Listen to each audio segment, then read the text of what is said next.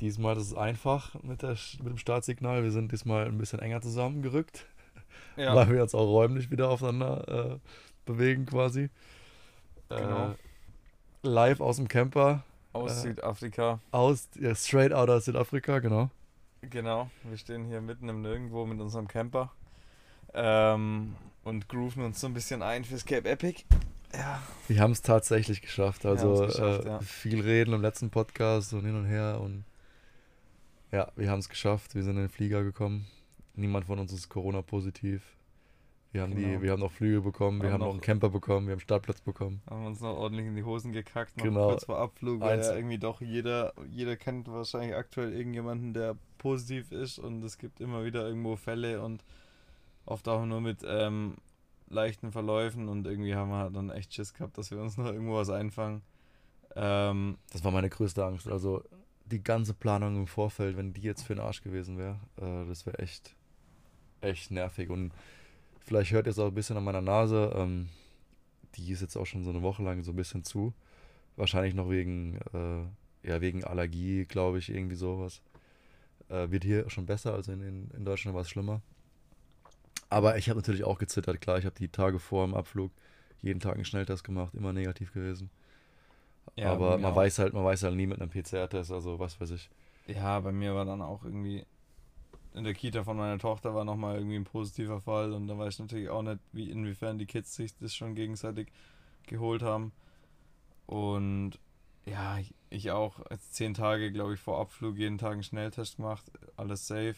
Aber klar, dann läuft man da zum PCR-Test und hofft halt, dass alles cremig ist. Ja. Wobei dann am Ende echt irgendwie die Kontrolle vom PCR-Test oh. wieder ein Witz war. Ja. Wie so oft kackt man sich dann da in die Hose und denkt, oh Scheiße, und dann laufen wir da halt in Südafrika. Also in Deutschland hat es keiner sehen wollen. Da hat uns der Typ am Schalter gefragt, hat dann einen Test gemacht und wir so, yo. Er hat nicht mal gefragt, ob er negativ war. Ja. Also, ähm, nee, der hat nicht mal nach dem Test gefragt. Der hat gesagt, habt ihr den Corona-Quatsch? Ja, oder irgend so, sowas, Corona-Mist ja. oder Corona-Wisch ja, oder so. Und wir so, ja, haben wir. Ja. Und dann kamen wir halt in Südafrika rein und dann war halt so, alle, die aus dem Flieger ausgestiegen sind, mussten einmal kurz halt irgendwie einen Test oder sonst irgendwas zeigen, aber ohne Ausweisdokument Vergleich oder mhm. so, also komplett für den Arsch. Aber egal, ähm, eigentlich ja ganz gut, dass man dann zumindest weiß, dass im Flieger höchstwahrscheinlich alle getestet waren und dass man sich da zumindest nicht mehr anstecken kann, kurz vor knapp.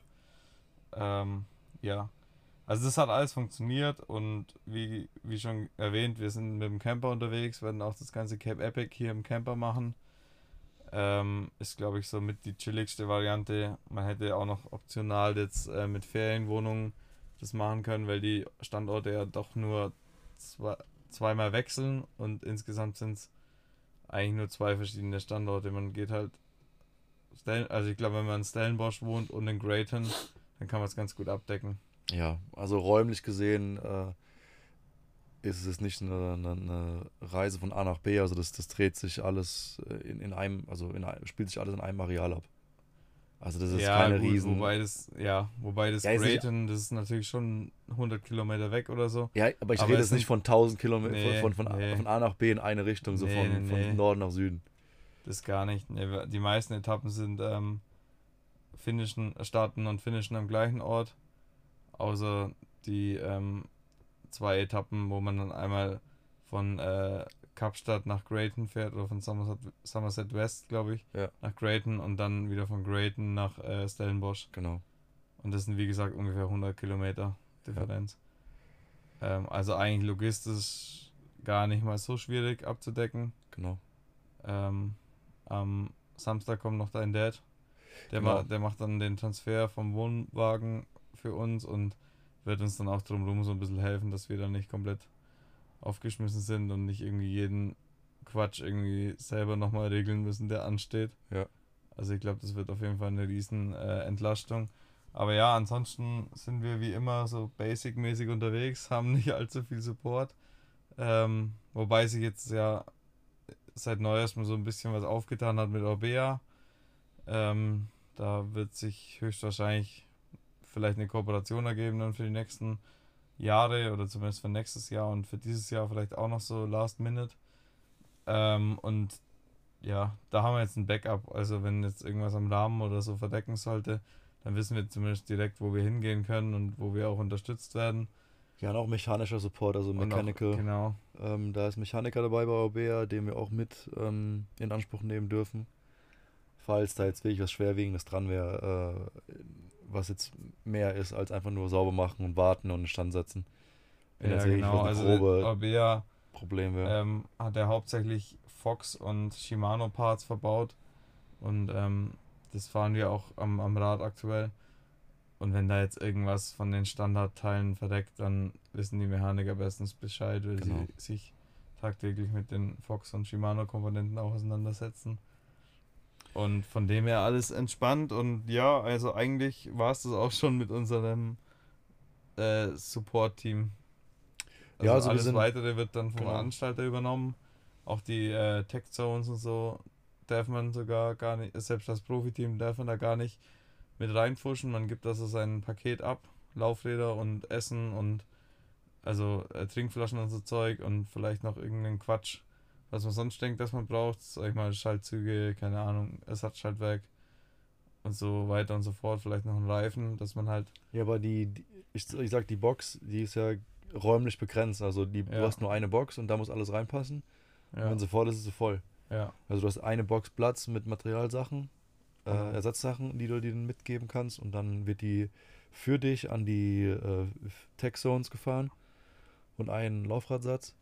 Ansonsten äh, bist du dir selbst überlassen während dem Rennen. Und dann nach dem Rennen, klar, äh, dann muss äh, Papa kochen und waschen und ja, genau. um uns halt so ein bisschen die Arbeit abzunehmen, dass wir Ja, genau. Können. Nach dem Rennen geht halt das, das nächste Rennen wieder los, um am nächsten Tag wieder möglichst gut genau. präpariert am Start zu stehen. Und da ist es natürlich für uns dann schon wichtig, dass wir möglichst viel chillen können.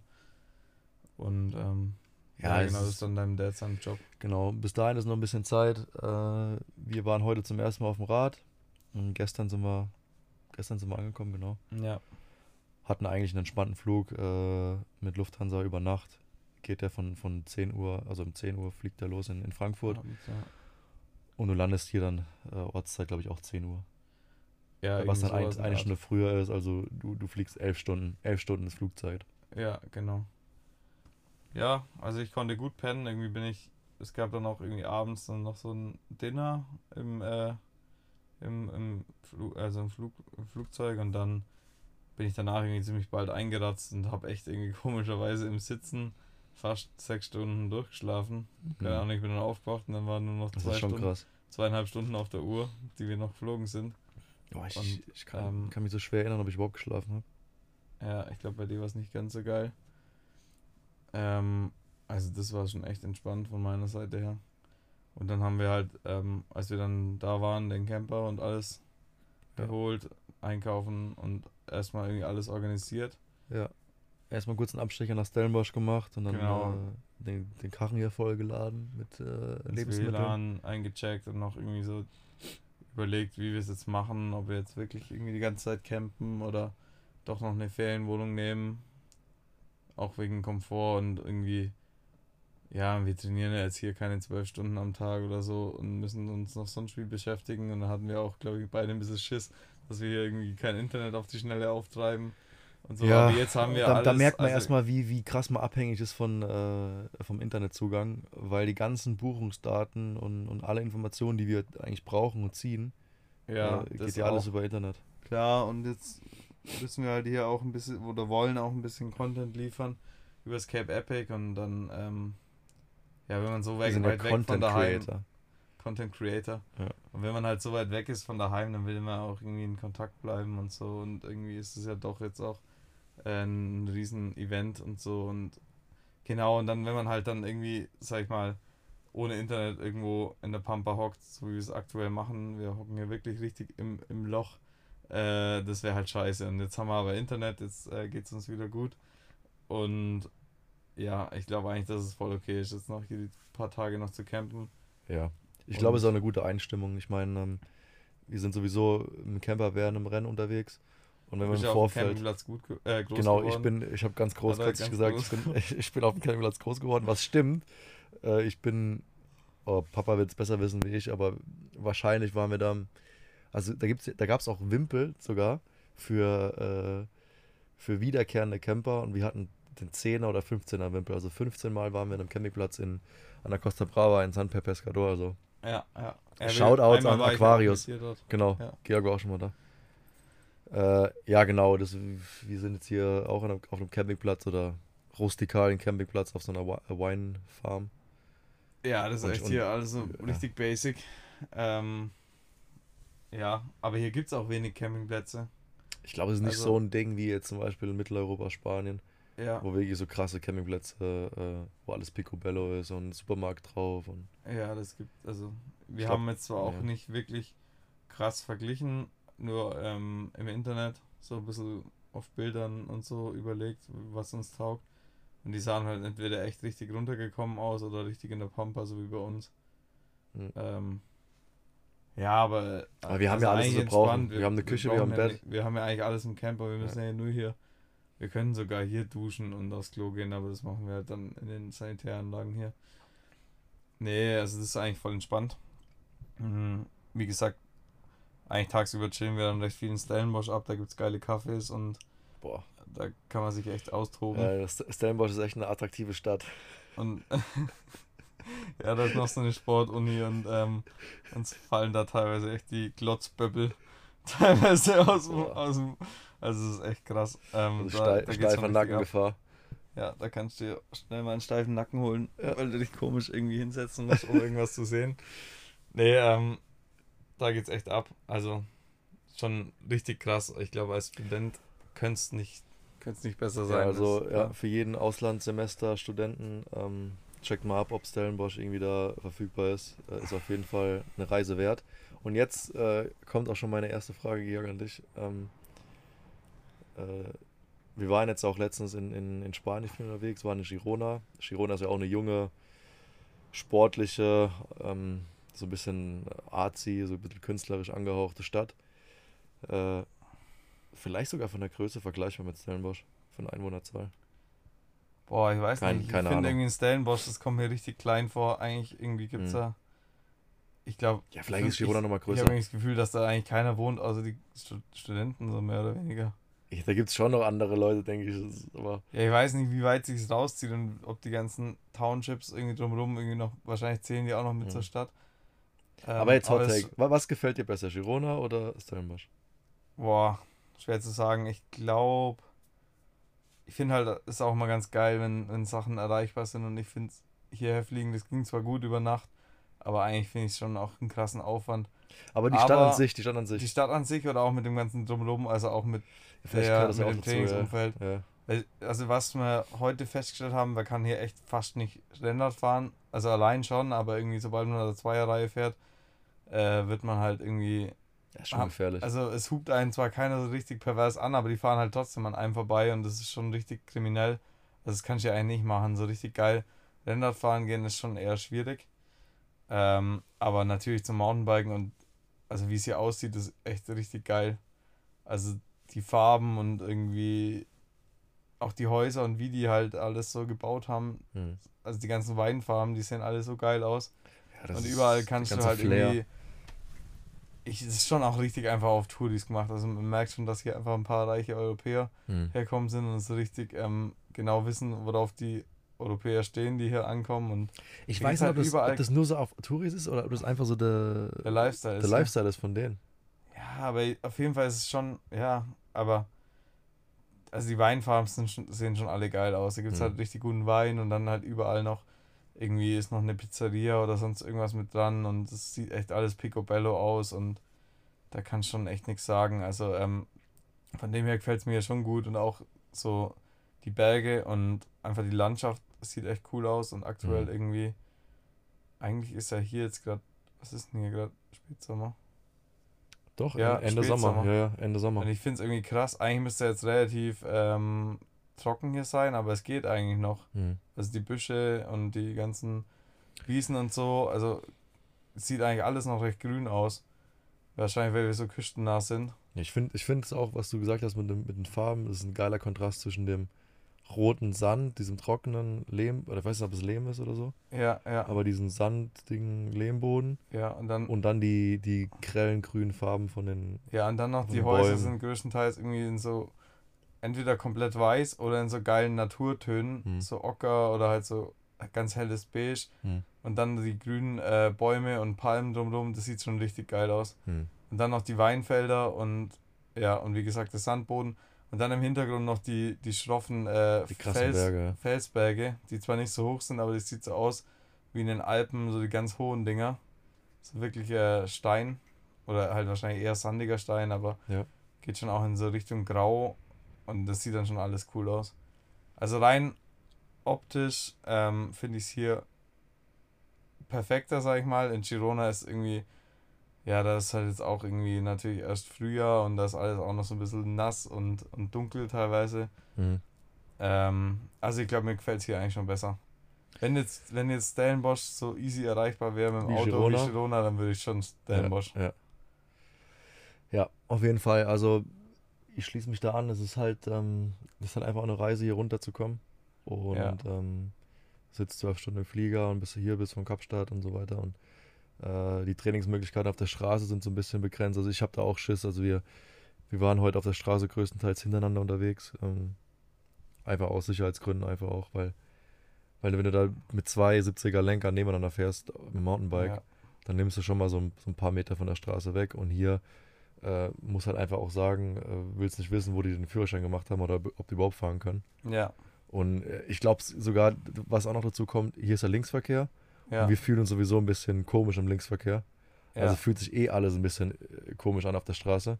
So ein bisschen ungewohnt und, und schon, ja. gefährlich. Aber in, im laufenden Verkehr finde ich trotzdem, irgendwie du hörst dann die Pickups anrauschen Mhm. und irgendwie, man hört dann so, ja, die gehen irgendwie nicht auf die Bremse oder die Mhm. bleiben einfach gleich von der Geschwindigkeit und dann geht man halt irgendwie schon immer sicherheitshalber dann die eine Reihe hintereinander fahren über oder geht richtig auf die Seite. Mhm. Ja. Ich weiß nicht, ob die dann wirklich draufhalten und dann auf Teufel komm raus irgendwie einen überholen wollen. Hm. Und dann passt halt mal nicht und dann bleibt man halt mal mit dem Lenker am Auto hängen und das Boah. ist halt scheiße. Ja.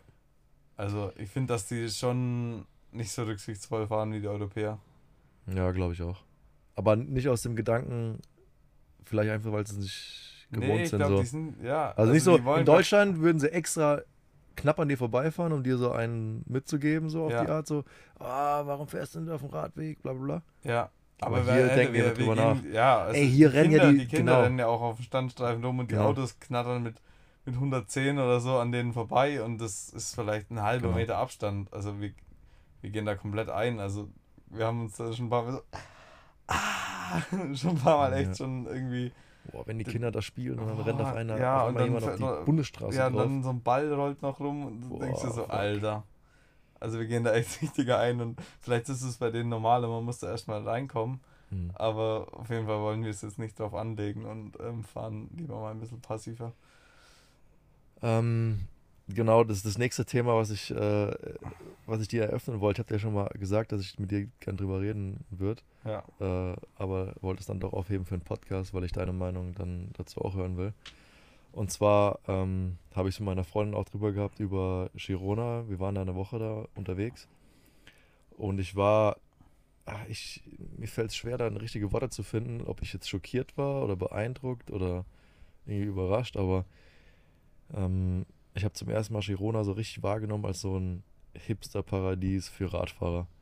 Mhm. Also in dem Umfeld, wo wir uns bewegt haben, von den Cafés und der Innenstadt und so, du, du kommst da wirklich nicht um Radsport drumherum und von Boutiquen über Cafés, äh, also wirklich Radboutiquen, wo man so, so das High-End-Zeug kaufen kann oder äh, Service, Servicegeschäfte, die die dein Rad fixen oder irgendwelche Reiseveranstalter. Ja. Also Radsport ist da Thema Nummer eins. Und du merkst auch so, die Leute, ähm, klar, das sind alles Sportler, so ein bisschen sportlich, so ein bisschen, also generell sportlich, so wie hier, aber auch ganz krass auf diesen Lifestyle-Film hängen geblieben. Ja. Und du siehst auch dann, äh, wenn du da auf der Straße unterwegs bist, also wir waren hauptsächlich auf der Straße und ich denke, Girona ist auch schon eher Road- oder Gravel-lastig im Vergleich zum Ja. Mountainbike. Mhm. Du siehst da Das ist wirklich ein bisschen ganz. der Unterschied auch. Hier sind ja eher nur die Ja, Mountainbiker. genau. Ey, Ja. was auch das Ter Terrain vielleicht hergibt, Ja, aber und wie gesagt, wegen der Situation auf Genau. den Straßen halt einfach. Aber was ich eigentlich sagen wollte, du siehst halt auch wirklich dann, ähm, so ganze Gruppen, jeder mit so dem neuesten Hightech-Shit, äh, Ja. Paranormal-Sachen an. Jeder hat Mhm. eine Leica irgendwie auf dem Rücken mit so einem, mit so einem Gurt dran und äh, aber das geht auch schon fast in die andere Richtung, wo das so hipster ist, dass es dann fast schon cool ist, so ein abgefucktes altes Cannondale oder was weiß ich, so, Ja. So aus den 90ern zu fahren und dann die Baumwoll-Shirts. Also hier geht es echt drum, so- also in Girona geht es da wirklich fast drum, habe ich so das Gefühl, so wer ist der Coolste, wer kann noch mehr Hipster sein als der andere. Ja, Und ja, ist- schon ein bisschen. Und das finde ich auch fast schon so, ich meine, die Preise sind da bestimmt auch nicht ohne und auch die, die, die Immobilienpreise gehen bestimmt da durch die Decke da in den, in den Hotspots. Ja. Und es kostet, wir wissen ja, was, was Radsport kostet an sich. Und ich finde, dass da manche Leute sich einfach finanzielles vielleicht leisten können, in den, den Lifestyle sich anzulegen oder sich sich reinzukaufen in so einen, in, so, in den Radsportfilm, aber nur wegen dem, wegen dem Lifestyle, aber nicht wirklich Radfahrer sind. Weil ich komme aus so, eine, aus so einer ähm, Mhm. Generation, weißt du, wir sind ja groß geworden mit Radsport. Ja. Wir sind ja auch, wir sind ja auch die Diese Variante so. Hardcore-Racer. Ja. Die finden es geil, uns so richtig in die Fresse zu hauen im, im, im Training und Laktat und es tut weh, aber wir finden es halt irgendwie cool. Oder durch Ja. den Matsch zu ballern. Aber für die ist es so geil, also die finden es geil, so ein 10.000 Euro Bike zu haben, eine 5.000 Euro Kamera auf dem Rücken und Ja. dann fahren die halt 10 Kilometer irgendwie eine, einmal auf das äh, Els Anrels hoch Ja. und wieder runter, machen ein Bild auf Instagram und das ist dann für die Radfahren. Ja. Und ich komme dann so als Hardcore-Racer und sage, Alter, was habt ihr in Radsport zu tun eigentlich? Ihr, das ist so voll an dem, an dem Kern irgendwie vorbei. Oder mit dem, was Ja. ich, mit dem ich, ich mich identifiziere. Aber ich glaube halt, dass der Radsport immer mehr in die Richtung geht. Und äh, natürlich wird das so auch eher zugänglich für, zugänglich für die Breite. Ich meine, die breite Masse hat halt nicht Bock, irgendwie sich wie wir da auf dem Rad die ganze Zeit in die Fresse zu hauen. Deswegen ist ja auch das E-Bike viel beliebter als das Mhm. normale Mountainbike, wenn man halt damit dann doch. Also ich will jetzt nicht die Hipster und die E-Biker in eine Ding stecken, in, ein, in eine Schublade, aber im Endeffekt geht es denen ja beiden nicht darum, irgendwie maximale Performance abzuliefern, sondern einfach nur irgendwie wie so ein Freizeit-Hobby, was aber vielleicht nicht ganz so performance-orientiert ist, wie wir es betreiben. Und dass die dann halt irgendwie einfach so ein gemeinsames Thema haben, dann ist halt, ja, die, die in Girona, die sind echt alle ziemlich durchgestylt, da hast du Mhm. schon recht.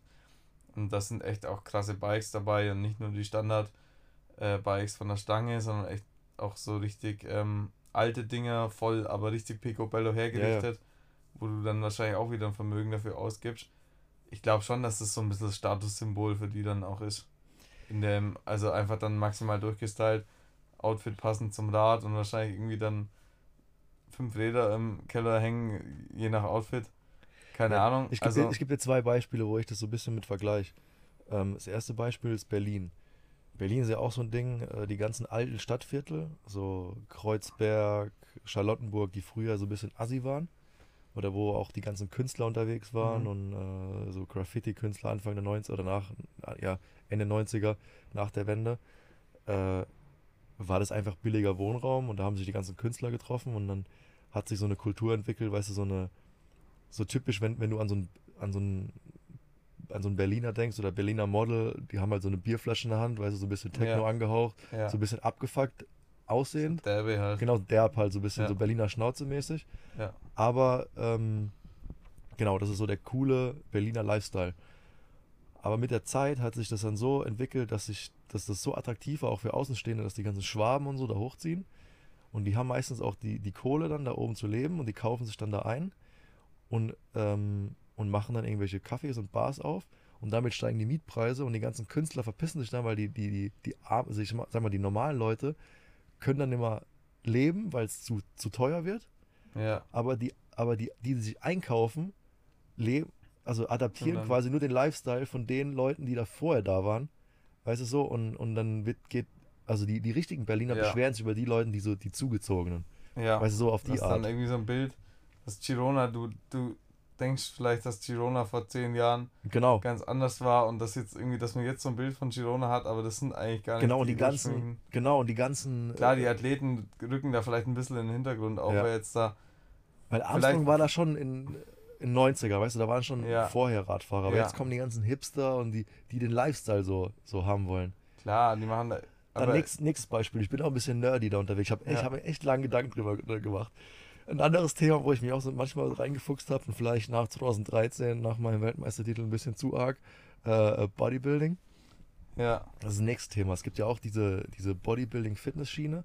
Ist ja auch in den letzten Jahren so ganz krass explodiert, wo, wo ähm, auch die Mitgliederzahlen von den Fitnessstudios und so und äh, auch immer mehr Frauen finden, machen den Sport jetzt, also aktuell in Fitnessstudios ist ja fast 50-50 von Mädels, auch jungen Mädels, die, Ja. die wirklich ambitioniert trainieren. Und Ja. das war vorher einfach nicht. Vorher gab es ja wirklich, also Bodybuilding an sich hat, glaube den Ursprung so in, in 60ern, 50er, 60er. Mhm. Und dann klar, Schwarzenegger, Pumping Iron war so die erste Mainstream, wo Bodybuilding, wirklich der, der Hardcore-Assi-Sport eigentlich, ja. äh, in so, in so einen Mainstream-Fokus gerückt worden ist. ja. Und dann jetzt, jetzt aus heutiger Sicht oder in der heutigen Zeit dieses Fitness-Influencer, Mhm. äh, die, die eigentlich auch im Kern vielleicht ein bisschen Bodybuilding machen, aber das ist schon so weit weg, dass es schon wieder so eine eigene Sparte ist. Und es gibt ganz viele aktuell, so ganz viele alte, eingesessene Bodybuilder, die wirklich ihr ganzes Leben dafür opfern, einfach nur so breit und, und, und groß zu werden wie nur möglich. ja. Wirklich so richtig sein, so, so nur in, besessen genau, halt, krank ja. besessen halt Ja, den Sport ja. machen. Und die regen sich halt jetzt über diese Fitness-YouTuber auf, die dann halt so machen, ja, und dann musst du so ansetzen, für, um optimal den Brustmuskel zu erreichen. Und vorher machen wir die Bänderübung, um es warm zu machen und so. Und die haben dann auch so einen Hass entwickelt auf diese, auf diese Fitness-YouTuber, weil die halt auch so weit weg sind von dem eigentlichen Kerngeschäft, ne? Ja. Und das ist so, das, das sind so die zwei Beispiele, weißt du, Berlin und, und Bodybuilding, was ich so mit, mit Girona so gleichsetze. Und auf einmal denke ich so, Alter, jetzt verstehe ich, warum diese Bodybuilder sich aufregen über die Fitness-YouTuber und warum die echten Berliner sich aufregen über die zugezogenen. So fühle ich mich. Ja, Aber ich auf der kann anderen Seite, verstehen, aber ich- ich, ich finde das ja irgendwie recht. komplett bescheuert. Also ich, also Das, das, das, ja. das Ganze, also Radsport profitiert natürlich davon oder, oder jeder profitiert davon, wenn, wenn das ganze Ding größer wird. Ja, Ne? Und jetzt, jetzt angenommen, jetzt, jetzt, jetzt nenne ich es bei Namen so eine Pokémon, ne? ja, So, die macht auf Instagram voll den Wirbel, ne? Ist wahrscheinlich, hat mehr äh, äh, Reichweite als jeder richtiger Racer. Ne? ja, Im Racing hat die aber eigentlich nichts zu melden. Ne? ja. Äh, kannst du jetzt als, als Racer irgendwie dann neidisch sein oder, oder sagen, okay, ey, die hat, eigentlich hat die das nicht verdient, weil die ist nicht, die, wir machen zwar den gleichen Sport, aber warum bekommt die mehr Aufmerksamkeit, ne? ja. Ähm, Aber sie verkauft sich auch nicht als Racerin. genau, genau. Also das war ja anfangs nur so ihr Ding. Also weil die auch aus dem Racing kommt und wahrscheinlich früher auch mal erfolgreicher Rennen gefahren ist. Jetzt aber auf Instagram deutlich erfolgreicher wurde, dadurch, dass sie halt umgeschwenkt hat auf das Influencen und halt nur noch gut aussehen, sag ich mal, und nicht mehr schnell Fahrrad fahren. Aber das ist ja so ein positives Beispiel. So kann man es ja richtig machen. Ich meine, die verrät ja nicht Radsport. Weißt du, die bleibt der Radsport immer noch irgendwie treu. Ja, Und ähm, also was ich so mitbekomme, so am, also weißt du, die Bilder, man die nimmt ja auch irgendwie äh, Bezug dann irgendwie, wünscht, wünscht den Racern viel Glück oder den Ja. Athleten und, ja. Und wird sich ja dann niemals genau, die Racing-Szene zu pushen. genau und versucht sich nicht irgendwie so über, Besser über zu andere, stellen. genau, andere zu Ja. stellen, ja.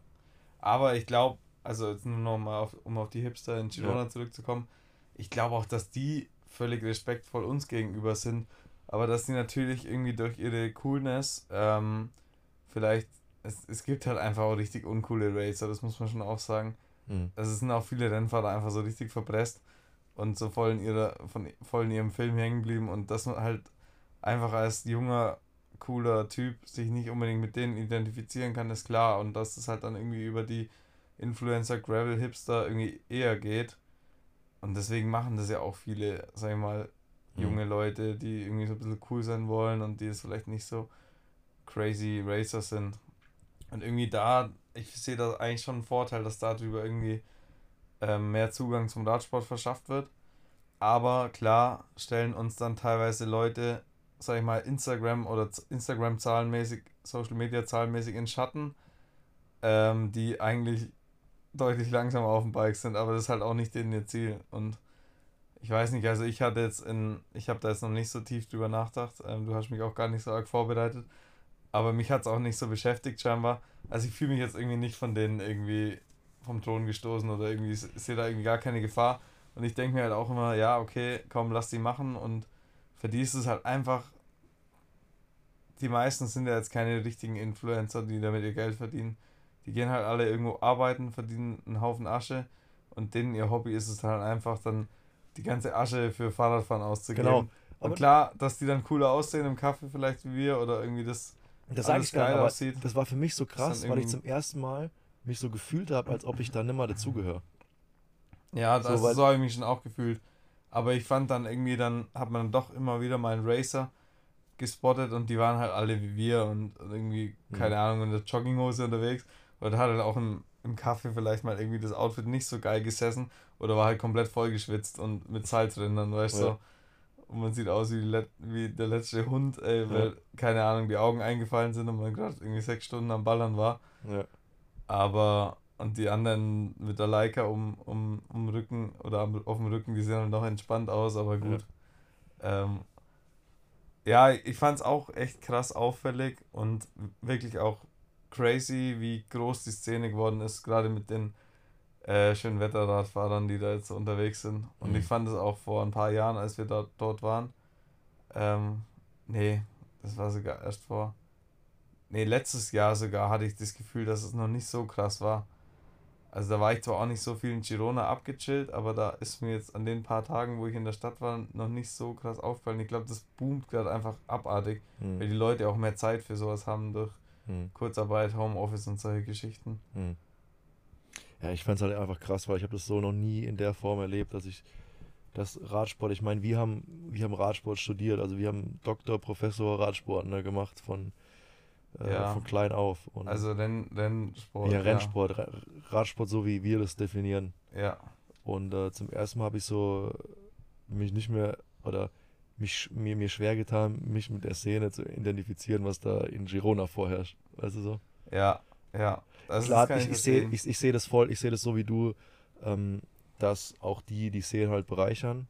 Klar gibt es da auch Spannung irgendwie, gerade wenn es irgendwie bei, bei Sponsoring gibt und wenn dann irgendwie uns dann oder die, die, die Hardcore-Influencer äh, als Maßstab genommen werden, um, wenn es um irgendwelche Zahlen geht. Ja, ich meine, die. Sponsoren wollen uns halt auch ein bisschen in die Richtung drängen, weil die halt sehen, was über das ähm, Schickimicki, sag ich mal, oder ja, also was über das Getue auf Instagram einfach für Zahlen und für Reichweiten generiert werden können. Und ich glaube, ich würde das aus Sponsorensicht auch voll meine ähm, Racer-Athleten dann dazu drängen, hey, macht mal ein bisschen mehr, schaut mal, wie viel da möglich ist so auf die Tour, weil das Optimum ist natürlich, wenn man halt einen Racer hat, der irgendwie richtig gut aussieht oder halt irgendwie da auch noch so in die Richtung irgendwie das abgreifen kann und ähm, irgendwie da so das Gesamtpaket stimmt. Also Geht da meist nur weibliche. ja, ja. Ja, schwierig, keine Ahnung, ich weiß auch nicht. Aber man muss schon auch sagen, wie gesagt, ich glaube nicht, dass jeder, der da irgendwie ähm, im Kaffee sitzt und gut aussieht, ein krasser Influencer ist. Ich glaube, manche machen es einfach auch nur für sich. Und ich glaube, also ich kenne jetzt nicht so viele, die rein über Cycling-Influencer krasse Reichweiten generieren. Das sind, glaube ich, echt eher die Mädels. Hm. Also klar gibt es vielleicht auch ein paar Jungs, aber Jungs nur, jetzt- wenn, wenn die brutal schnell sind. Ja, eher, da geht es dann eher über das Racen, ja. Also wahrscheinlich gibt es, ich, wie gesagt, in der Influencer, Cycling-Influencer-Bereich bin ich jetzt nicht so gut äh, unterwegs oder kenne ich mich jetzt nicht so aus. Weiß nicht, was da so die Reichweiten von den besten Jungs sind, sag ich mal. Aber, ähm, keine Ahnung. Ja, schon, schon schwierig. Ich glaube, das wird auf jeden Fall immer mehr Thema werden, auch für uns als Rennfahrer und uns beiden ist es eh bewusst. Also Mhm. wir machen jetzt auch intuitiv, äh, zum Beispiel das mit dem Podcast kommt ja auch gut an bei den Leuten. Und ich glaube, das macht man auch intuitiv, dass man sich dann irgendwie selber so ein bisschen probiert zu verkaufen in der heutigen Zeit. Klar. Und auch ein bisschen was auf Social Media und eigentlich macht es ja auch Bock. Also Social Media. Momentan und heutzutage macht es ja jeder. Jeder ist ja Self-Marketing-Genie. Ja, ja. Ma- manche Man, machen es ja man sogar. muss irgendwie dann schon fast aufpassen, dass Ja. es nicht zu viel wird. Ja. Also ich finde es manchmal echt schon so krass. Ähm, ich ich folge, glaube auf Instagram schon einigen Leuten, also halt 400, 500 Stück oder so. Und ey, ich, also ich kann mir das nicht alles angucken. Also, no offense, aber das geht halt einfach nicht. Da ist so viel Story-Content, also wenn du das wirklich alles anguckst, was die 400 Leute, die dich irgendwie interessieren, ähm, gerade so machen in ihren Stories, ey, da hat jeder halt irgendwie die, eine Story, ja 15 Sekunden, gut, ein Bild kannst du mal schneller wegklicken, aber wenn dann jeder am Tag irgendwie vier, fünf Stories drin hat, ey, da wirst du ja nicht mehr fertig. Und das finde ich dann halt einfach schon too much. Also ich habe dann halt auch meine meine paar Leute, von denen ich die Sachen wirklich anschaue. Ja, also eigentlich. Nächstes Hot Take, äh, Georg, habe ich mir auch Gedanken drüber gemacht. Ähm, wir haben ja auch schon öfters drüber gesprochen oder wir machen es ja auch selbst. Ähm, die Reels auf Instagram. Ja. Die gehen ja momentan irgendwie gut ab. Äh, wahrscheinlich auch durch dieses, äh, ja, ist ja quasi äh, TikTok äh, Nachbau von Instagram. Mit, diesem End, mit dem endlos Scrollen. Ja. Ähm, könnt ihr auch mal auf äh, der Netflix-Doku, wie heißt die nochmal? Äh, Social, Social Network oder sowas? Kann sein, Ja, irgendwie so eine, ja, ein bisschen Social Media kritische Doku auf, auf Netflix. Ganz empfehlenswert, aber der Erfinder von dem äh, Endlos Scrolling hat so erklärt, dass das einfach das größte Suchtpotenzial dann auch hat und du hast dann die, die maximale Aufmerksamkeit kannst du da generieren mit den, das halt immer ein, äh, dir zugeschnittene Videos, die endlos quasi vorgeschlagen werden und in der Zwischenzeit wird oder dazwischen werden dann Werbung geschaltet. Und je nachdem, wie lange du auf die Videos guckst, werden die entsprechend genau. richtigen Videos nachgeschaltet. Genau, richtig. Also die, die, die führen da Statistik, wie viele Sekunden und Millisekunden du auf entsprechende Videos klickst, die dann gleich in so eine Kategorie reinfallen und von der Kategorie schießen die dann einfach dann die Dinger nach. Und dann im, im richtigen Abstand drücken sie dir halt eine Werbung rein. Ja. So, und, und die, Werb die Werbezeit verkaufen sie dann den, den, den Werbetreibenden und die zahlen einen Haufen Geld, weil das dann einfach, weil du, weil dies, weil die Plattformen genau wissen, wer guckt da und was für Interessen hat der.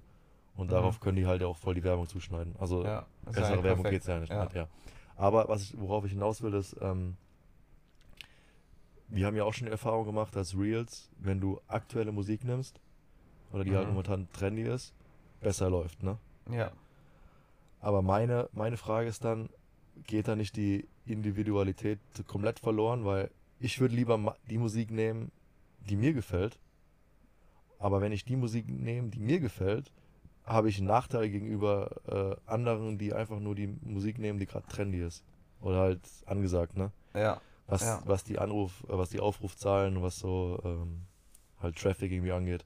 Ja. Und ich finde es irgendwie traurig, dass du da gezwungen bist, diesen Social Media Film mal so mitzureiten, wie es jeder macht. Oder halt auf den Algorithmus aufzuspringen, dass du halt mit dem Algorithmus mitgenommen wirst. Ja. Aber die, die Individualität geht halt voll verloren. Also wenn ich irgendwie ein Techno-Lied oder ein Hip-Hop-Rap-Lied gerne reinhaben würde, was, was meiner Meinung nach gut dazu passt, zu der Stimmung, oder ja. halt für mich geil ist, äh, bin ich dann im Nachteil, weil ich nicht das aktuelle äh, äh, Chart-Lied oder was weiß ich. Ja, äh, ja was da in den genau. Top, Top Ten da gleich ja. vorgeschlagen wird. Ja, wahrscheinlich hat man da echt dann ein bisschen einen Nachteil, aber ich finde, wenn man ein Lied wirklich auf Lager hat, was optimal geil zu dem Video passt, ähm, finde ich es dann schon oft auch geil zum Anschauen, klar. Aber es kann natürlich unter Umständen schon sein, dass die Reichweite da ein bisschen drunter leidet.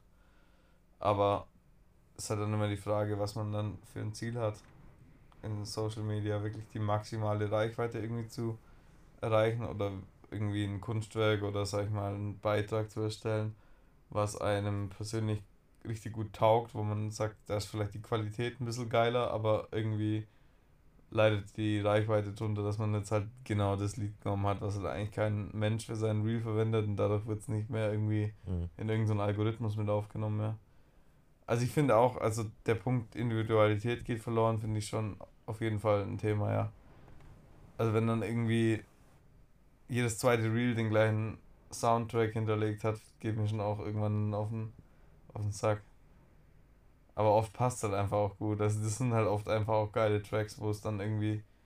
Aber jetzt die Frage wieder, so Verschwörungstheoretiker-mäßig, wer bestimmt, was die trendy Lieder sind?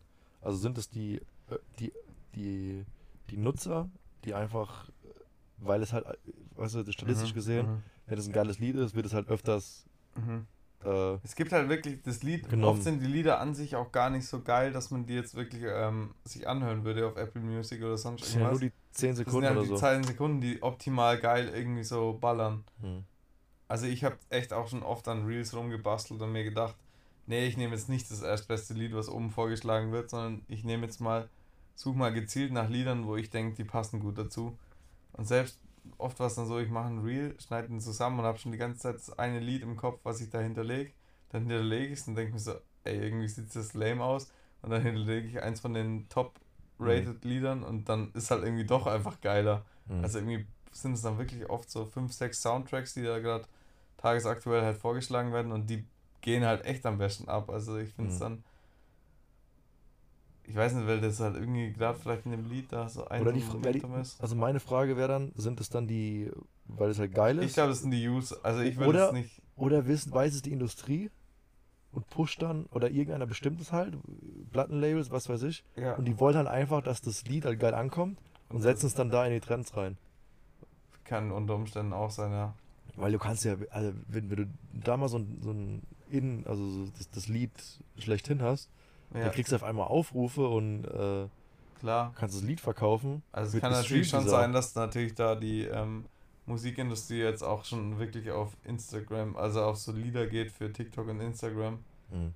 die dann da optimal geil dafür passen. 100 Prozent, also keine Ahnung, wer da wirklich Vielleicht gibt es ja auch mehr Artists, die ja, nur solche TikTok-Artists. Also, Genau. Oder ich denke auch, dass die großen Künstler darauf angewiesen sind, genauso wie sie uns sagen, halt hey, denkt an, Inst denkt an, äh, an Social Media.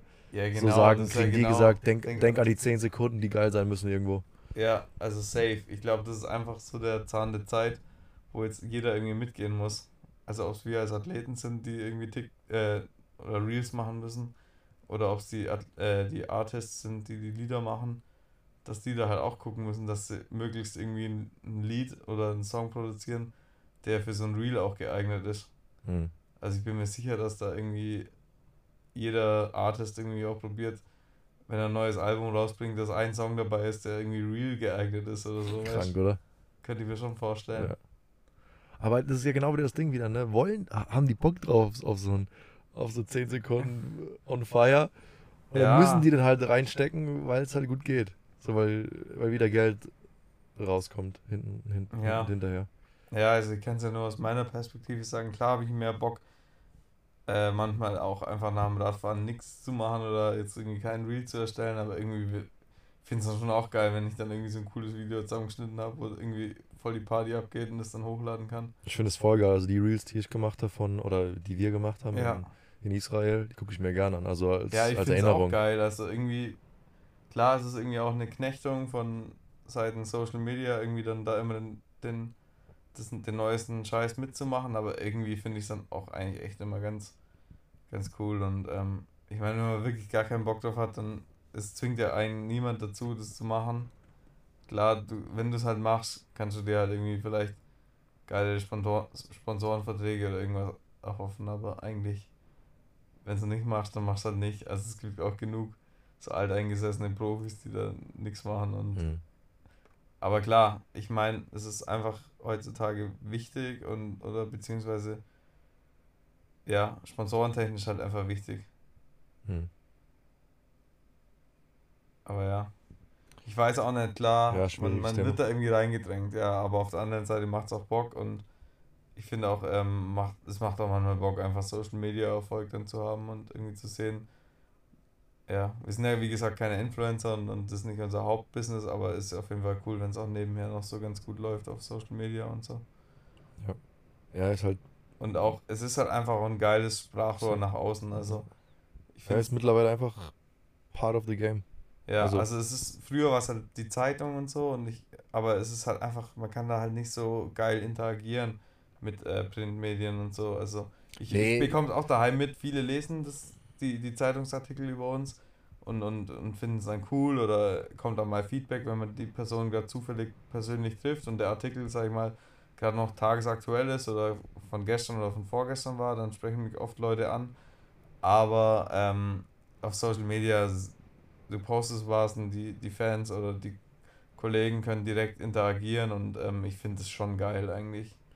Ich, das soll jetzt auch keine Hate Speech gegen, gegen ja. Social Media sein, aber ich sehe, klar, Interaktion und du ja, rückst näher zusammen. Geht halt, es geht halt irgendwann, geht's halt, klar, es birgt halt auch Risiken und so und, und irgendwie, man vergleicht sich vielleicht zu viel mit Leuten oder mit, mit Konkurrenten oder auch, auch gerade bei den Mädels halt, hm. glaube ich auch, dass es dann oft. Wir wissen halt zum Beispiel, der Wettkampf wird im Endeffekt für uns auf dem Rad ausgefahren und wenn es halt dann irgendwie in Social Media noch cool läuft oder man dann auch einen coolen Beitrag macht, dann feiert man das halt für sich so ab aber wir würden halt nie auf die Idee kommen, uns da so untereinander zu vergleichen wegen irgendwelchen Social Media Quatsch. Aber für Mann ist halt Social Media ein Riesenwettkampf und das Mhm. ist halt dann schon echt. Kann halt voll zermürbend sein. Hm. Ja, das ist ein riesen, riesen Fass, was wir aufmachen können. Ich glaube, da könnten wir nochmal einen eigenen Podcast drüber machen, über, über Social Media und, und den ganzen Quatsch. Ich glaube auf jeden Fall, man muss es schon auch ein bisschen. Ja, man darf sich da halt nicht zu viel äh, drauf einbilden und so, aber es gehört halt auf, auf der anderen Seite auch ein Stück weit dazu. Ja. Ja, wie mit, Mit allem die Maß, richtige Balance, Maß, Balance finden. Ja, Ja, apropos Balance finden, ich glaube, wir, wir müssen auch langsam Balance finden hier im Camper, äh, in der horizontalen. ja, Mann, wir müssen auch den Camper noch ähm, austarieren, weil Ja. wir sind, wir stehen doch noch schief. Sollen wir noch die Platten drunter legen Ja, über die, wir schon noch unter machen. der ey. Vorderachse. Weil ich, ich lag vorne und Baum weiter hinten und der ist mir heute die ganze Zeit auf die Pelle ge Ja. gerollt. Ja, ich habe ich hab Georg in einen kleinen Löffel genommen. Ich war der Ja. große Löffel gestern, gestern. Abend. Ah, ekelhaft. Nee, ähm, also das müssen wir noch machen. Was gibt's sonst noch zu tun, ey? Eigentlich heute nicht mehr viel. Nee, ich muss die Beine noch eincremen Wir jetzt. müssen uns mal. Oh ja, Bodylotion. Ja. Ich habe halt verkackt, ey, beim, beim Einkaufen. Ich hatte einen Job, ich musste ein Duschgel kaufen. Was mache ich? Ich kaufe eine Bodylotion. Und dann standen wir vorhin in der Dusche. Gestern schon kein Duschgel mehr gehabt, Ja, ja, nur noch wenig. Und deswegen wollten wir heute los und eins kaufen. Und äh, heute schön wieder ohne Duschgel. Also nur mit so einer komischen Handseife halt jetzt Ja. wieder improvisiert. Müssen wir morgen wieder los. Müssen wir gar nochmal ran. sogar, nur, nur, Gar nichts. mhm. Nur Wasser. nur Wasser, reines Agua. Wasser. Agua. Agua geil, ey. y nada. Ähm, ja. Ich überlege die ganze Zeit noch, ob wir noch irgendwas Cooles erzählen können, außer unseren, äh, Ja, wir können auch die Pavian-Story erzählen. Also heute wären wir fast überfallen worden von einer Horde Pavian. Nee, Quatsch. ja, aber wir nee, sind durch eine Horde Paviane durchgefahren. Ja, das Straße. fand ich auch geil, zum Beispiel, ja. Also die, die liefen da rum, ähm, wie bei uns halt so ein Reh oder ein Hase über die Straße Mhm. hüpft, kam da halt auf einmal so ein Pavian. Apo Waren sie Reh. überhaupt Pavian oder Das was? waren Paviane, 100%. Ist das Pavian? Aporé oder, oder Haben die eigentlich nicht so einen roten Arsch? Doch, aber ich? Ich ich glaube nur die Männchen, wenn die ja, geschlechtsreif okay, sind oder was weiß ich. Ja, Äh, ah, ja, stimmt, das kann sein, stimmt. aber da gibt es vielleicht auch verschiedene Arten und so. Aber die Ja. waren, die waren, das sind, das sind Paviane. Kann sein, ja. Ich Äh, äh, nicht so drin. Bambus oder wie heißen die? Wie heißt die?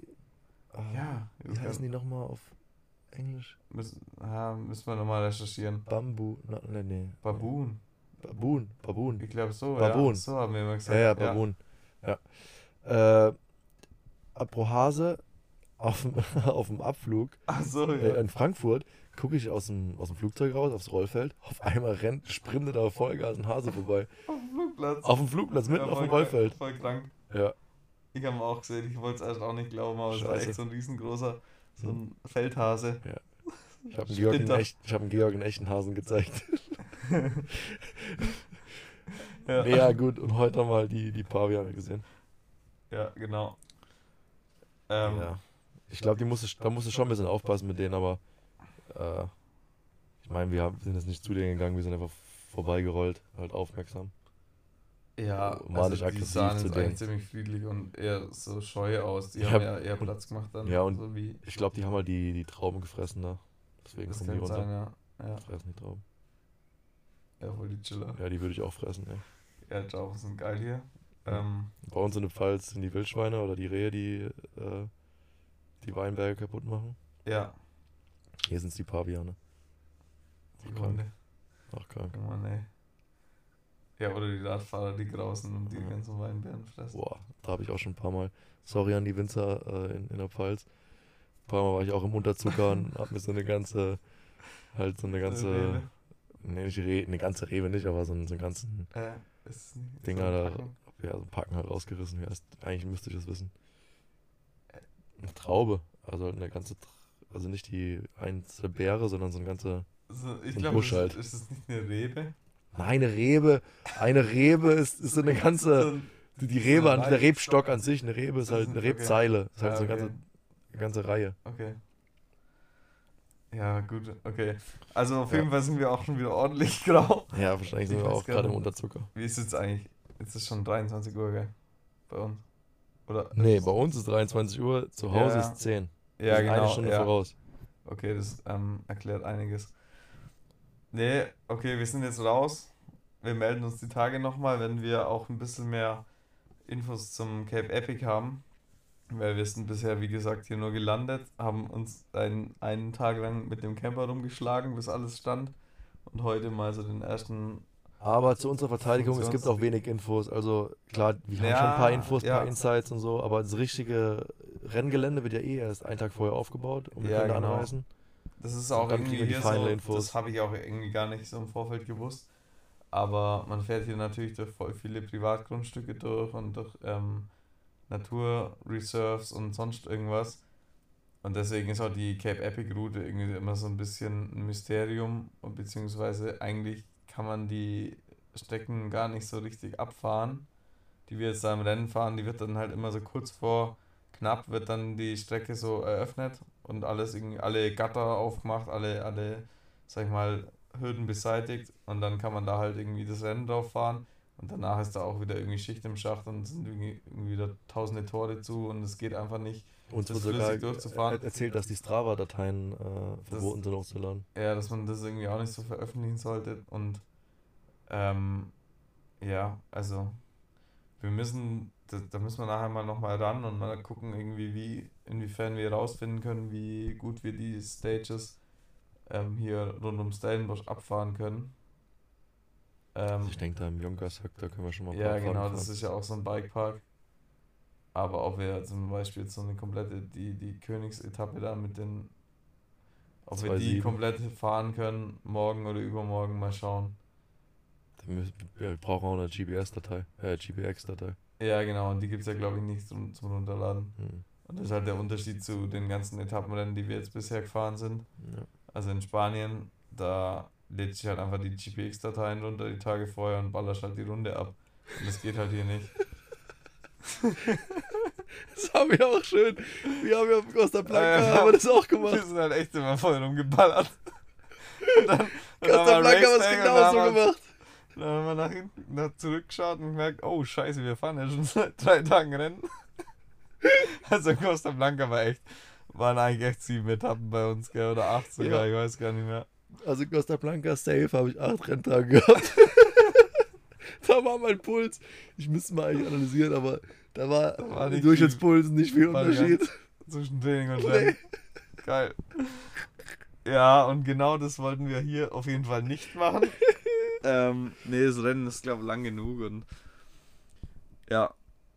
Also, wie gesagt, wir beim, nach dem letzten Podcast wurde ich mal von ein, zwei Leuten angefragt, dass wir ein bisschen mehr Insider-Infos geben sollen, aber wir haben einfach nicht mehr. Ja, Also, das wir würden, jetzt. würden gerne, aber wir haben nichts. Wir würden, wir würden gern, aber wir sind auch sehr hobbymäßig organisiert. Oder was heißt hobbymäßig, aber halt, ähm, wir machen das ja auch zum ersten Mal. Also Hm. es gibt nicht, es gibt nicht mehr Infos. Ja,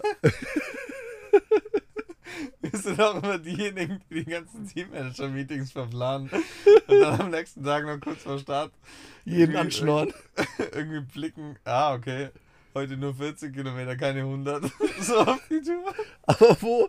Aber gut, ich meine, im Endeffekt wissen wir es dann auch und haben, weniger Stress im Vorfeld. Aber nee, wo, wo haben wir auch mal so eine kritische Info nicht gepeilt? Irgendwo Äh, irgendwas. Äh, ich, Start vorverlegt oder so? Nee, also einmal hat uns zum Beispiel, einmal hat uns, äh, wir haben ja in Costa Blanca Bike Race hatten wir vom Roli Support, so ein bisschen Technik-Support, also der hat uns eigentlich echt richtig viel geholfen. Hat zum Beispiel auch eine Carbonfelge repariert und so. Was jetzt zwar nicht irgendwie überlebensnotwendig war, also so gut waren wir dann doch aufgestellt, dass wir jetzt nicht auf die Felge angewiesen waren, aber egal. Und dann hat er gemeint, ja, hey Jungs, geht mal doch bitte zum Teammanager-Meeting irgendwie an dem Abend irgendwie Ach so, danach. ja. Und wir so, ja, ja, ja, ja, mhm, mach mal. Und dann ähm, irgendwann waren wir da halt und saßen da schon eine halbe Stunde und das hat halt immer wieder gehießen, fünf Minuten später. Und dann sind wir halt irgendwann essen gegangen, weil das Buffet auch schon seit Ewigkeiten off offen hatte und wir halt dann gesagt haben, scheiß drauf.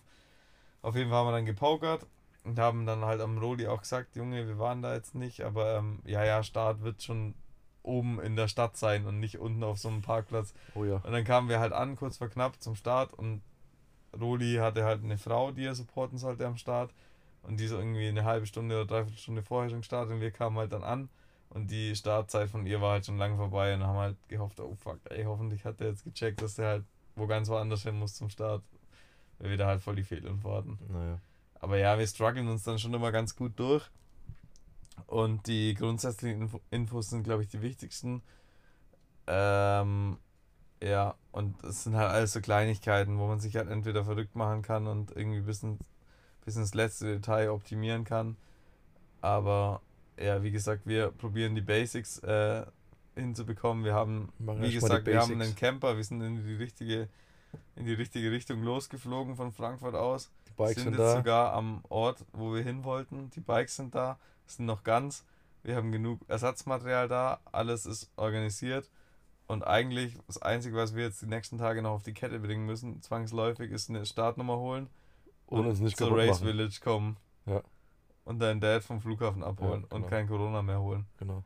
Alles andere ist eigentlich wurscht. Ja. Und, ähm, oder alles andere ist Luxus. Und wenn wir jetzt da die nächsten Tage nochmal ähm, die ein oder andere Etappen, den ein oder anderen Abschnitt sehen, dann wäre das natürlich geil. Aber eigentlich müssen wir uns jetzt eher gucken, dass wir halt mental irgendwie in so einen Flow reinkommen und irgendwie. Ja, aber eigentlich haben wir uns, glaube ich, heute schon wieder ganz gut eingegroovt. Ja, Also irgendwie, so wir fühlen geil. uns beide wohl. Ja. Ja, gut, machen wir jetzt die Klappe zu hier. Ja, mal einen Deckel drauf. Ja, Äh, liebe Grüße nach Deutschland. genau. Äh, wir schwitzen für euch mit.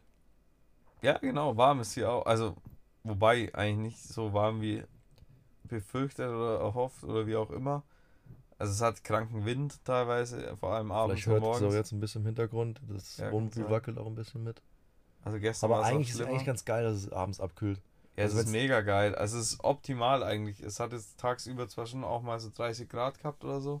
Da war man dann schon mal ein bisschen am Schwitzen. Aber der Wind ist angenehm aber frisch. eigentlich, ja, es war jetzt nicht so, es war überhaupt nicht schwül. Also da, also da kenne ich Geschi also letztes Jahr, wo ich auf dem Menorca war, da war es teilweise heiß, da habe ich gedacht, da, ich, da kann man kein Rad fahren. Ja, Also da ist das hier angenehm dagegen. ja also ich schaue, ich, toi toi toi, hoffentlich wird es jetzt irgendwie, hoffentlich kommt dann nicht die nächsten Tage der Mann mit dem Hammer. Hm. Weil ich meine, der Unterschied zwischen gestern und heute war schon auch relativ brutal. Ich glaube, Mhm. gestern hat es halt maximal vielleicht 25, 26 Grad gehabt. Hm, nicht mal. Da habe ich gefroren. Ich weiß nicht, mit dem Kaffee Wind. da. Als in dem Kaffee so saßen, tags, ja, ich weiß mit nicht genau. T-Shirt, also das war schon 20 Grad vielleicht maximal. Ja, auf jeden Fall war es richtig eine Schippe kälter als heute und ich weiß nicht, wie, ähm, wie sehr das Wetter sich hier Mhm. ändern kann. Wahrscheinlich kann sich recht krass ändern, so wie ich das hier einstufe. Zumindest war es jetzt schon mal recht krass. Wenn es halt natürlich morgen nochmal 5 Grad wärmer ist und ein bisschen Mhm. weniger Wind hat, ich glaube, dann sieht die Welt schon wieder anders aus. Hm. Ja. Ja gut, wir werden sehen. Ja, auf jeden Fall. Wir halten euch auf dem Laufenden. Ähm, ja. Genau. Vielleicht senden wir das nächste Mal dann irgendwie aus der Race Village oder so, einen Tag vorm Prolog. Ja, Wir sind nicht auf der Favoritenliste. Was ist das eigentlich für eine Scheiße, ey? Ja, ich bin auch schon hingewiesen, wir sind undercover. Ich glaube, das Wir wird noch geiler. Undercover, undercover. Wenn wir dann äh, von uns oder auf uns aufmerksam machen, dann am ersten Tag werden erstmal alle denken, Hä, wo kommen die her? Was sind das für welche? Wildcard. Wildcard, Junge. Ja, wir, ja, Tour de France nächstes Jahr, Junge. Ja, genau. Zweier-Team. So, ja, Team Wildcard. Mountainbikes und Wir müssen, doch- wir müssen aber ab, Laufräder. genau, mit den Turbo RS. Sixbox. Ja, Mann.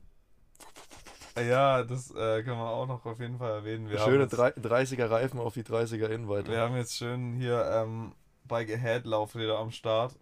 Zwar noch nicht die, die überkranken Biturbo RS, die sechsspeichigen Vollcarbon-Laufräder, aber wir haben jetzt ähm, die 3.0 heißen die, das sind äh, 30 mm Carbon-Laufräder. Hm. Die, Die auch sind schon übel fett. aussehen. Die sehen richtig krank aus. Ähm, also halt, die haben so eine ganz flache Felge, die dann besser dämpft, aber trotzdem brutal steif in die seitliche Richtung ist. Aber die haben auch interessantes Design im Felgenhorn. Genau, und das Felgenhorn ist nicht so ähm, spitz zulaufend, sag ich mal. Wenn man jetzt, wenn man die Felge jetzt aufschneiden würde, dann ist ja bei den Normalo-Felgen das Felgenhorn einfach nur so ein Carbon-Ausläufer, sag ich mal, der so spitz zuläuft. Und wenn man dann mal einen Durchschlag fährt, dann ist halt durch die Kante oben, kann man dann den Reifen halt einfach brutal schnell durchstanzen. Und Bike Ahead, die dachten sich halt, ja, wir machen den nicht so spitz zulaufen, sondern geben dem noch so eine Rundung mit, dass wenn man jetzt äh, oben dann eher, also wenn man durchschlägt, schlägt man den Reifen auf eine flächige äh, Kante drauf oder halt auf eine, äh, eigentlich auf eine größere Auflagefläche drauf und dadurch stanzt der Reifen dann nicht so durch oder es kommt nicht so ein Loch rein. Und ähm, gut, wir haben die Laufräder jetzt erst seit ein paar Tagen und sind jetzt noch nicht äh, so hardcore damit rumgeheizt, dass wir irgendwo durchgeschlagen sind, aber für mich macht es voll Sinn. Also rein, rein, wenn man sich das so vorstellt, macht Mhm. das eigentlich brutal Sinn und ähm, ich denke mal, dass wir damit jetzt richtig gut ausgestattet sind für die Rough Trays hier und Ja, safe. wie gesagt, 30er Innenweite ist auch geil. Haben wir ein bisschen mehr Volumen mit 235er Reifen, dann haben wir da schon, glaube ich, ein ganz geiles Setup. Jo. Ja, genau, soweit zur Technik. Ja, und wir Das machen, wir, Das wir ist machen noch so. im nächsten den, den Podcast vor, vor der Cup Epic. Mhm. Dann machen wir noch ein bisschen Materialvorstellung. Vielleicht machen wir das auch begleitend mit, mit der Kamera. Ja, auf jeden Fall machen wir mal noch ein Reel oder, ähm, also wenn unser, Und es kommt noch ein Instagram-Takeover für, äh, für Sigma. Auch Ja, im Sigma-Channel. genau, genau, wir kommen auf den Sigma Global Channel auf Instagram, machen wir ein Takeover am, am Prologtag, glaube ich, am Ja, am 20. Prologtag. Ähm, bei Sigma kann man auch noch was gewinnen. Den ROX 11.1, den wir, äh, Evo, den wir fahren. Eigentlich ein richtig geiler Tacho. Das wird auch im Laufe der Cape Epic passieren. Ähm, ja, an der Stelle auch danke an Sigma für den geilen Support. Genau. Jetzt auch für, extra fürs Cape Epic nochmal ein paar Moneten locker gemacht. Eigentlich ziemlich cool. Äh, wie gesagt, Bike Ahead ist on board. Ähm, auch jetzt ähm, seit kurzem erst und auch wahrscheinlich ein Stück weit wegen unserer Cape Epic Aktion. Auch geil. Wir sind da auch sau gespannt, was da noch so alles geht. Auf jeden Fall machen die richtig coole Sachen aus Carbon. Zum Beispiel auch so ein so ein The Unit, so einen geilen Lenker-Vorbau-Kombi, ja. so ein richtig krankes Teil. Sattelschützen haben wir auch schon drauf. Ja, so Sachen, ähm, auf jeden Fall interessante Parts und kranke Firma auf jeden Fall, die da irgendwie in Veitshöchheim bei Würzburg irgendwie in ihren äh, Öfen sämtliche Carbon-Parts, alles was man sich so vorstellen kann, theoretisch fertigen könnten. Also da kann man glaube ich schon richtig optimieren mit den Dudes und ja, Schuhe wären mal geil. So komplett voll Carbon-Schuhe. Ja, da da gab es einen Fahrer in der Tour, so ein, so ein Ja, Mann, Profi. ich weiß. Der ist immer so ein brutaler Optimierer. Der hat sich auch schon mal so Schlappen gebaut. Ja, so, so, ein, so eine Schale halt, Ja, komplett geschlossen Genau, und eigentlich. dann mit Schaumstoff ausgegossen oder sowas. Ja, Das ja, war dann wie quasi eine, eine Verlängerung oder eine, wie so ein Adapter halt. ja, ja. So Wahrscheinlich, dass Technik du und oben so ein Bio. bisschen noch aufbiegen konntest. Ja. Ist schon geil. Das war halt einfach ein, ein angepasster. Komplett. Ja. Ja. Also einfach nur die, die, die. Hat er seinen Fuß in so einen Ofen. Genau, die Carbon mit Fuß gebacken. Ja. Der hat einfach, wie, wie man früher, wie man früher die Shimano, diese thermoplastischen äh, Shimano-Schuhe backen konnte. Also weich Ja. machen halt und Vakuum ziehen, so wie die Ja. Skischuhe. So hat der einfach die Carbonmatten um den Fuß gelegt den, mit dem Fuß in Aber den das Ofen ist rein. wahrscheinlich echt gar nicht mal so. Also das können. mir Nee, der ist doch voll heiß, der, der Ofen, oder? Und Ja, halt aber ich glaub, ja, aber ich glaube halt, ähm, genau, ich glaube, du kannst halt entweder, Die also negativ das ist einfach. komplettes ähm, Hobbywissen, aber ich glaube, du kannst halt recht viel auch einfach mit hohem Druck äh, erreichen und musst gar nicht dann so warm machen. Hm. Ich weiß nicht genau, wie, wie warm es sein muss, dass das Harz sich mit den Carbonfasern verbindet, kein Plan. Aber ich höre aber nicht, also vielleicht, müssen wir 100% da, vielleicht müssen wir da, ey Alter, das ist doch optimal, wir können da mal mit den äh, Dudes von äh, Bike Ahead mal so eine richtige Carbon-Folge machen. Hm. Carbon statt Kondition. Fänd ich geil. Ist auch, auch für mich. Auch für mich interessant. Ja, das wäre übel interessant. Ich glaube, das wäre für die meisten interessant, weil Carbon ist ja dann doch mittlerweile zwar weit verbreitet, aber irgendwie doch noch so ein bisschen Mysterium. Ja, ja. Voll, voll. Carbon. Carbon. Ist das Carbon? Ist das Carbon? ist immer die erste Frage. Also, oh, die Ist das Laienfrage nicht ist immer. Genau, nee, die Laienfrage ist immer so, wie teuer ist das? Das ist immer das Erste. Das ist doch teuer, oder? Das ist doch teuer. Und dann, ist das Carbon? Ist das leicht? Boah, Carbon oder Titan? das hat mich echt erst jemand gefragt. was, echt? Ist das aus Titan? Ich so, nee, Carbon. Ah ja, genau, das war das. Das ist so komplett Hobby. So. Einmal nur zwei Fremdwörter gewusst oder zwei Ja, so Materialien? so irgendwie, genau. So, Titan, ah, Carbon, komplett andere Liga, weißt du? Ah, okay, ja, ist ja fast beides- Titan. Ich Ja, glaube, Titan aktuell aus am Rad haben wir bloß ein paar Schrauben vielleicht. Wer weiß ich nicht. Und, und die Ja. Trägerplatte, das habe ich auch kurz eingegangen, die Trägerplatte von den Bremsscheiben ist auch Titan. Ah, Ich ja, weiß nicht, ob, okay. die das, ob das roh ist oder ob es eine Legierung ist. Oder vielleicht kann man keine Titanlegierung machen. Ja, Keine warte Ahnung. mal, hält Trägerplatte? Die Trägerplatte von den Bremsbelägen. Ja, Achso, die von Bremsbelägen. Ja, Ah, okay. Bremsbelägen. Ja. Da gibt es ja einmal gesintert und die sind aus Mhm. Stahl. Ja, Und die Leichten sind aus Titan. ja. Aber eigentlich auch voll krass, dass pures Titan ist ja auch so teuer, oder? Ja, es geht, glaube ich. Das ist, ich glaube, es gibt ja schon auch so Weil das die Fertigung einfach Titanrahmen. teuer. Ich glaube, Titan ist, ähm, ich glaube, ein bisschen spröder und nochmal ein bisschen härter als ähm, Stahl und Aber Alu. leichter. Viel leichter. Ja, genau, genau. Und ich weiß, es ist nicht so überteuert und kein so ein Edelmetall wie jetzt Gold oder Silber oder so. Also das wäre natürlich voll übertrieben. Aber, ich Aber- weiß, ich weiß, dass es, dass es halt in der Raumfahrt so, äh, da auch in nächster Nerd-News, äh, Raumfahrt ist halt voll das Thema mit Titan, weil das Ja. halt super leicht ist. Mhm. Und damals im Kalten Krieg, wo es um Gegenwehr zuerst im, im, auf dem Mond ist, haben die äh, Amis ultra viel Titan gebraucht für die Raketen. Aber die größten Titanlieferanten äh, waren in der Sowjetunion. Mhm. wahrscheinlich jetzt Russland. Und da mussten die extra so Fake, äh, Fake-Firmen irgendwie aufbauen, um Mhm. Titan zu importieren, weil die nicht wollten, dass die Russen wissen, dass, die, dass das Ah. Titan für die Raketen verwendet wird. Ah Ja, okay, krass. Ja. Also ich, ähm, genau wegen der Bremse, da ist natürlich auch immer irgendwie wichtig, die, also du musst ja irgendwie gucken, das wird ja brutal warm und du hast ja dann irgendwie relativ nah an der Bremsscheibe oder der Bremsklotz, sollte halt bestmöglich irgendwie isolieren, aber trotzdem auch bremsen, weil sonst die Bremsflüssigkeit halt zu kochen anfängt oder so. Der Bremsklotz ist bei mir aus, bei der XTR ist die aus Keramik und bei dir ist die aus, ist der aus Plastik sogar. Also Der Kolben, der Kolben. Achso, ja, ja, genau. Er ist ja bei dir auch aus Keramik, okay, ja. So weißes Zeug. Ja, genau, und das, also irgendwie, die Bremsscheibe wird natürlich brutal warm beim Bremsen, das kennt, glaube ich, jeder, wenn man mal nach einer langen Abfahrt mal aus Versehen rankam oder so. Und ähm, irgendwie sollte halt dann die komplette Bremsanlage nicht so warm werden wie die Bremsscheibe und dann muss halt der Belag einmal irgendwie Reibung erzeugen und verzögern, also die Bremsleistung herbringen. Auf der anderen Seite auch irgendwie die Wärme abführen oder beziehungsweise nicht an die komplette Bremse übertragen, dass nicht alles irgendwann glüht. An dem Bremssattel halt. An den Bremssattel und an die Bremsflüssigkeit und alles pipapo. Ist ja eigentlich voll krass. Also ich weiß nicht, wie warm der ja, der, wie viel das da verträgt, aber ich glaube, irgendwann wird es schon scheiße, wenn es zu warm wird. Also in der Bremsflüssigkeit und im Bremssattel auch. Dann wäre mal interessant zu wissen, wie viel Unterschied es macht zwischen Stahl und Titan. Von der Wärme äh. Ja, genau, vielleicht, das war jetzt auch meine, das habe ich natürlich keine Ahnung, wie das ist, aber das war so ein bisschen vielleicht mein Gedankengang, dass das Titan da einfach besser geeignet ist, dass es vielleicht die Wärme nicht so gut weiterleitet. Oder Aber vielleicht sind dann die organischen Bremsbeläge deswegen auf Titan, weil die organischen halt nicht so viel Hitze weitergeben wie eine gesinterte, wo Metall drin ist. ja, ja, das kann schon sein. Und deswegen müssen die, die müssen die, die, ja geht, gut, keine Ahnung. Andersrum. Also ich, vielleicht ist es der organische auf Titan, oder? Ja.